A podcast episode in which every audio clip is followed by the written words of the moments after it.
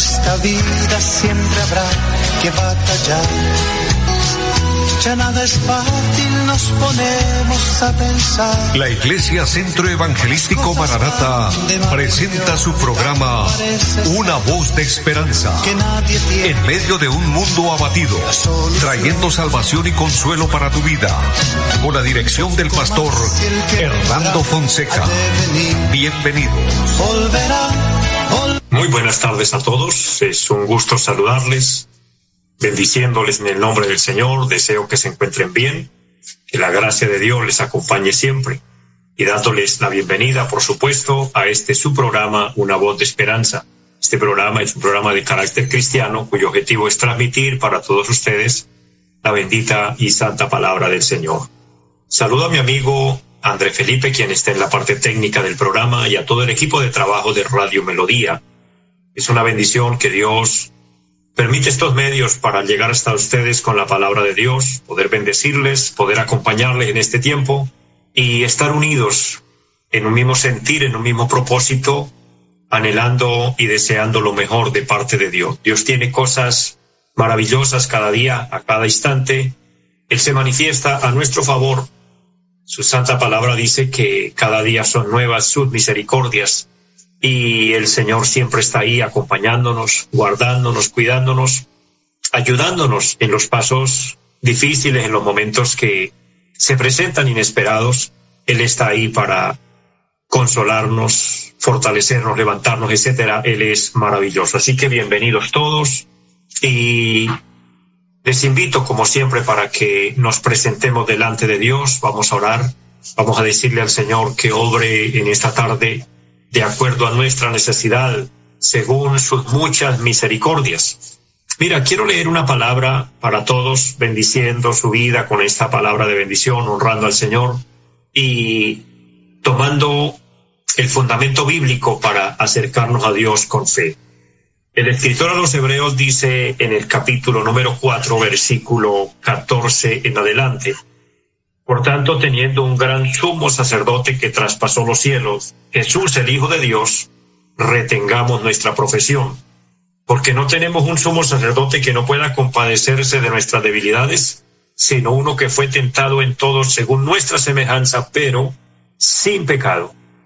Y la promesa grande está en el verso 16, dice, acerquémonos pues confiadamente al trono de la gracia para alcanzar misericordia y hallar gracia para el oportuno socorro.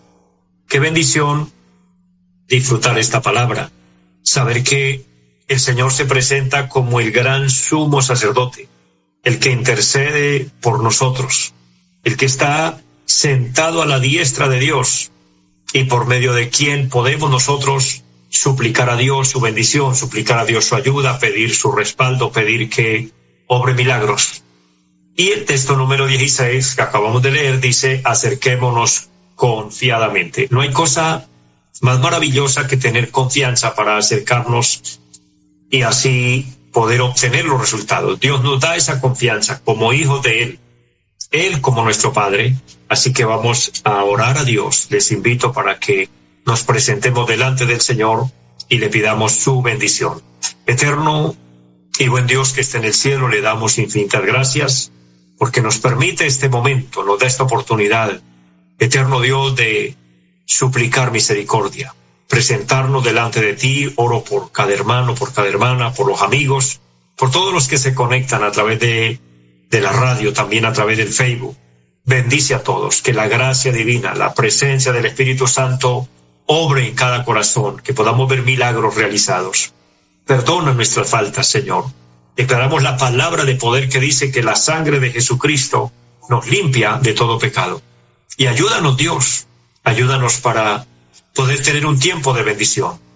Trae sanidad a los enfermos, trae, eterno Dios, liberación al cautivo, que se rompan cadenas, Señor.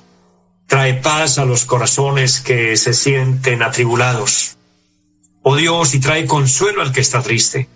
Ministra según sus muchas misericordias, eterno Padre, que la gracia de Dios, que la presencia de nuestro Señor Jesucristo y la unción fresca del Espíritu Santo corra por todo nuestro ser y que seamos bendecidos, Dios.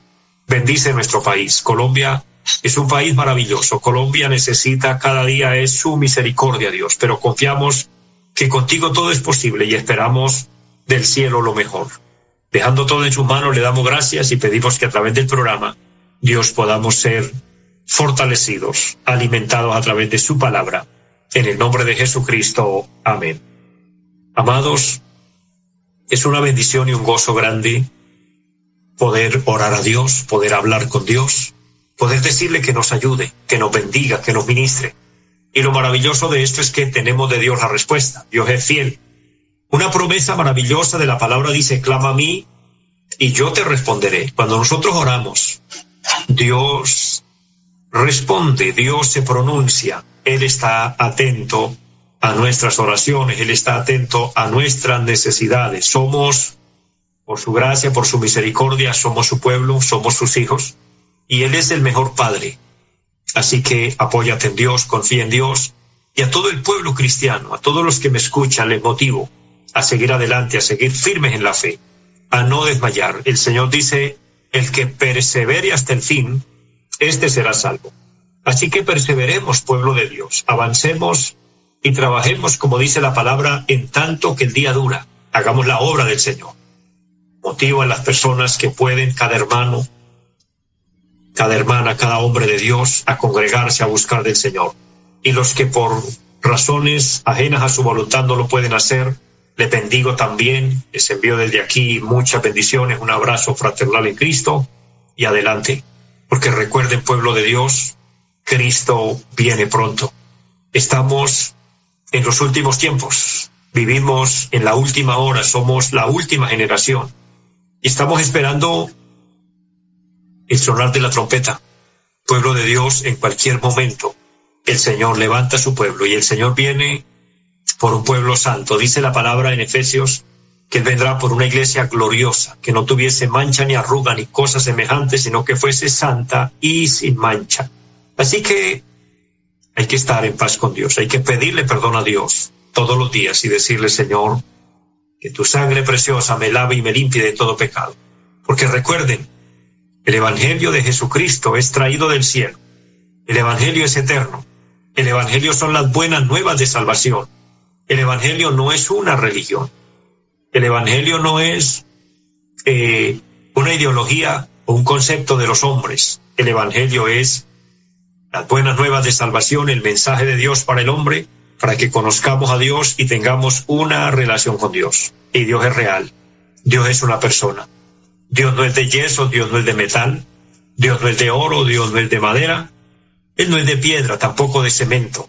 Él es un ser vivo que siente, que entiende, que conoce, que no hay que cargarlo, que no hay que llevarlo colgado al cuello con, con con algo, que no hay que llevarlo en el bolsillo, no, Él es real, Él es vivo, Él camina con nosotros, Él está en nosotros.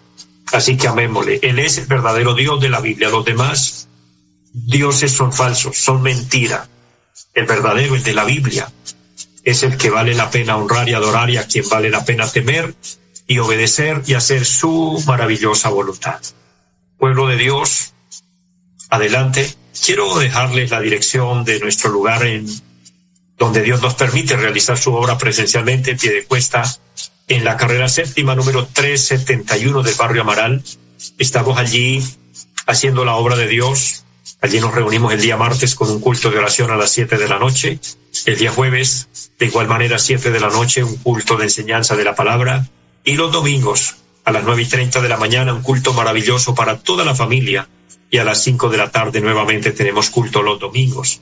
En el horario que usted se le facilite y desee visitarnos, será un honor recibirles y para mí una honra si nos permite pastorearles, guiándoles en este camino, ayudándoles para que lleguemos al cielo. El ministerio que Dios nos ha puesto es este, trabajar para el reino de los cielos, preparando la iglesia para el encuentro con nuestro amado Señor y Salvador Jesucristo. Así que la invitación abierta para ustedes, pero también recuerden, que la invitación está abierta para que nos sigan sintonizando todos los días, de lunes a viernes, en este horario de las cuatro de la tarde por esta emisora Radio Melodía con este programa Una Voz de Esperanza. También tenemos nuestra página Cristo Viene Estamos transmitiendo los domingos, transmitimos nuestros cultos en vivo pero durante la semana también transmitimos contenido cristiano cuyo objetivo es alimentar su fe, fortalecer su relación con Dios y que así sigamos trabajando para Dios, sigamos en este camino maravilloso hasta llegar a la meta, hasta que Cristo venga o hasta que Él nos llame a su presencia. Pero qué bueno, como dice la palabra ya en el Evangelio según San Lucas capítulo 12, bienaventurados aquellos siervos, los cuales cuando su Señor regrese, los haya haciendo así. ¿A qué se refiere cuando dice que los haya haciendo así? Que los halle velando, que los halle despiertos, que los halle trabajando, que nos halle haciendo su obra, predicando su palabra, viviendo para Él, amándole a Él y, en fin, obedeciendo sus preceptos. Entonces, tendremos el gran privilegio de partir a la eternidad con Él, que será lo más grande, lo más maravilloso. Pero en tanto que estamos aquí, hagamos la obra del Señor. Así vamos a entrar en esta tarde en un estudio de la palabra. Quiero compartir con ustedes eh, un tema que el Señor ha puesto en mi corazón. Espero ser de bendición. Pero antes quiero saludar a las personas que se conectan a través del Facebook. Qué bendición. Danielita, Dios la bendiga. Daniela Castillo, qué gusto y gracias por su saludo. Qué bendición tenerla en línea. La hermana Hilda María Herrera, gracias por su saludo. Bendiciones y bendiciones a todos. Que la gracia de Dios esté con todos.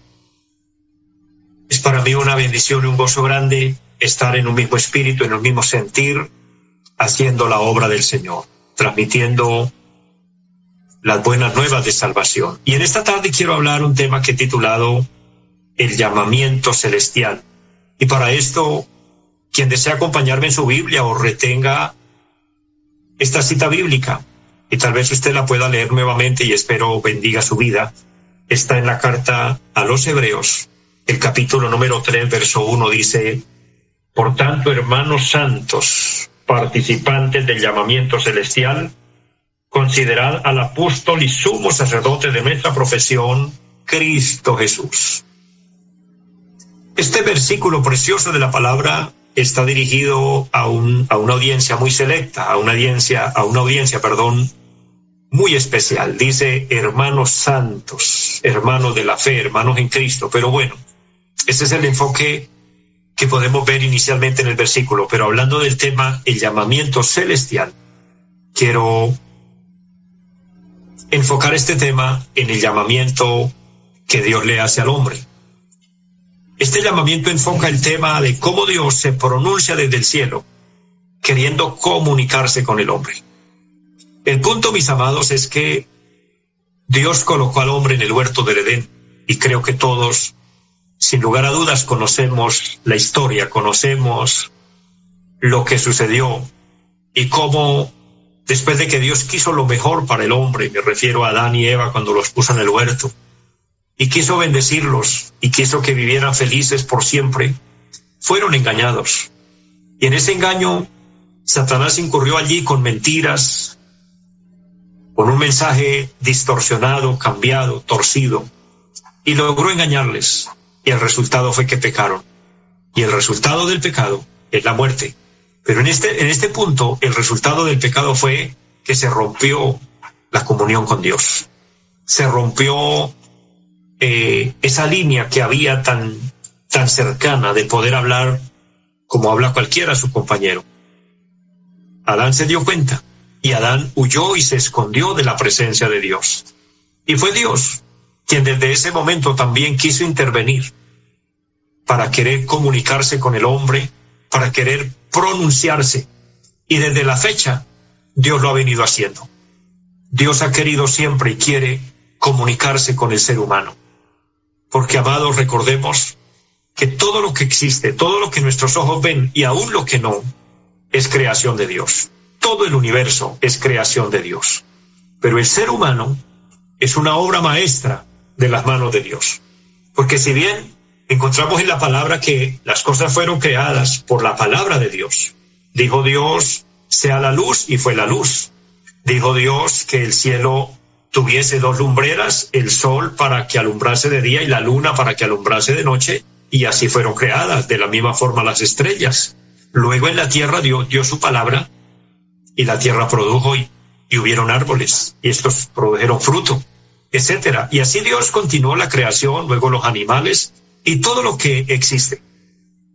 Pero cuando Dios fue a formar al hombre, fue muy diferente. No fue simplemente su palabra. Dios se tomó el tiempo de hacer al hombre con sus propias manos, dándole forma.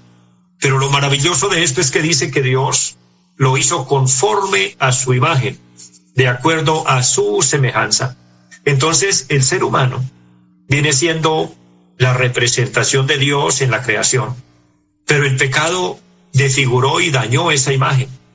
Por eso vemos un mundo desbocado, desenfrenado, agitado, envuelto en toda clase de pecado, de maldad, y ahí no podemos ver de esa manera la imagen de Dios.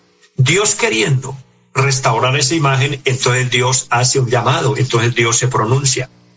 Mire cómo es de grande el amor de Dios y es lo que quiero que podamos recibir y, podamos ser edificados a través de su preciosa palabra. Somos nosotros quienes fallamos. Somos nosotros quienes cometimos la falta. Dice el profeta Isaías en su libro, capítulo 53, por el verso 6, todos nosotros nos descarriamos como ovejas, cada cual se apartó por su camino. Esa es una gran realidad que yo creo que hace que el corazón de Dios sienta dolor. Repito este versículo.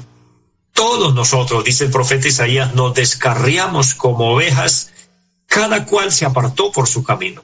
Y esa es la realidad del ser humano. Alejarse de Dios, apartarse de Dios, ignorar a Dios, no tenerlo en cuenta. Sin embargo, el que comete la falta, el que comete el error debería ser quien se acercara a querer remediar las cosas. Pero no pasa así con Dios.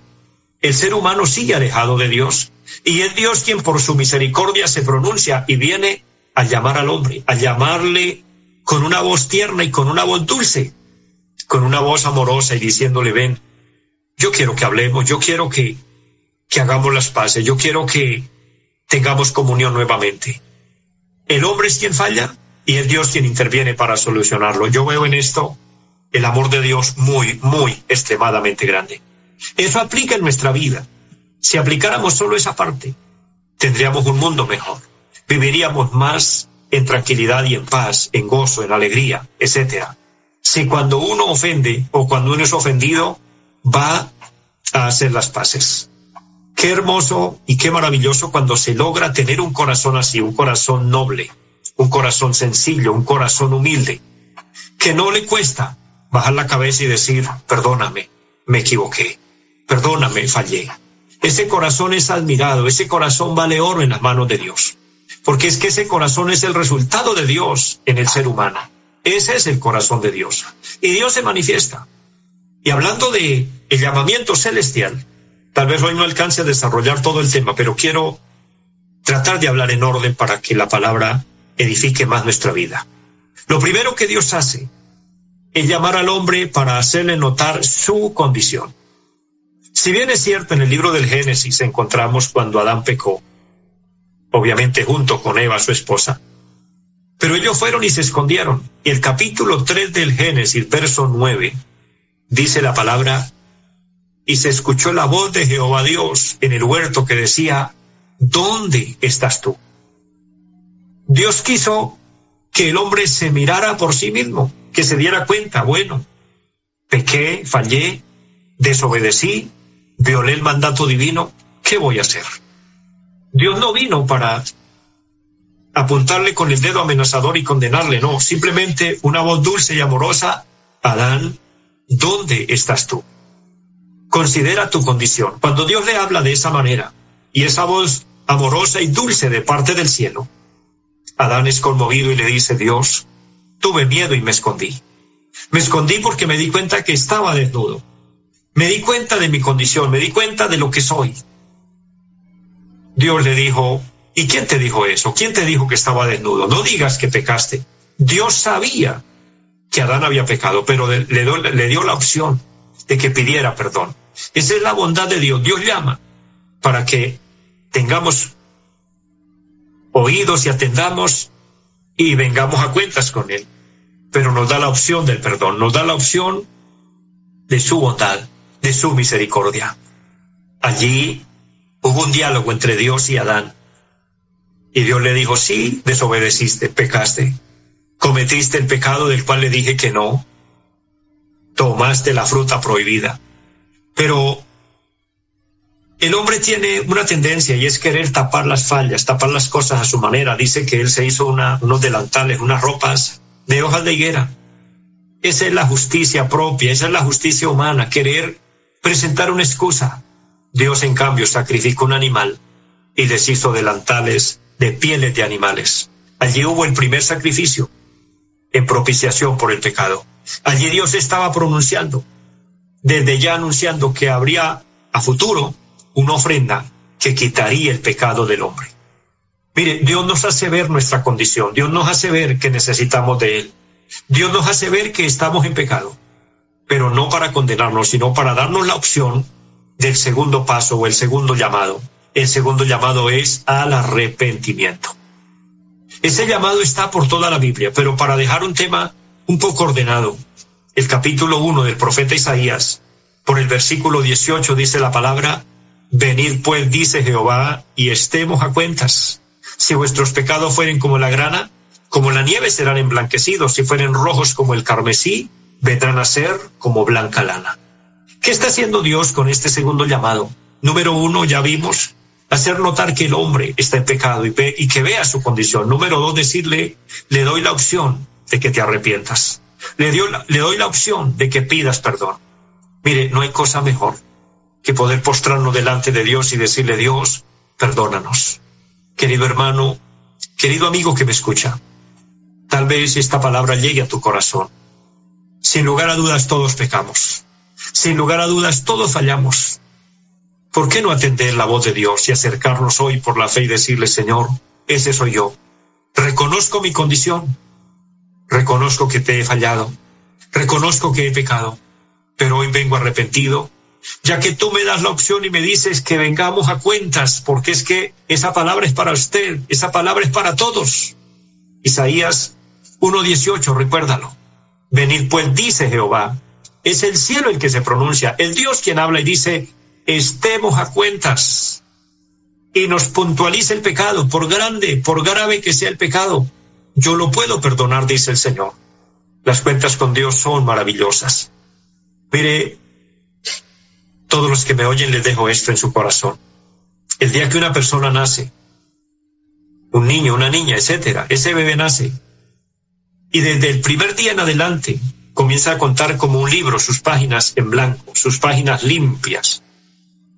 Y es esa personita quien tiene la opción de llenar esas páginas, ya que la vida se convierte como en un libro. Y cada día, en todo lo que hagamos, estamos llenando esa página. Pero resulta que por causa del pecado, hay muchos manchones, hay muchos borrones, hay muchas cosas que afean ese libro. Ahora hay que arreglarlo.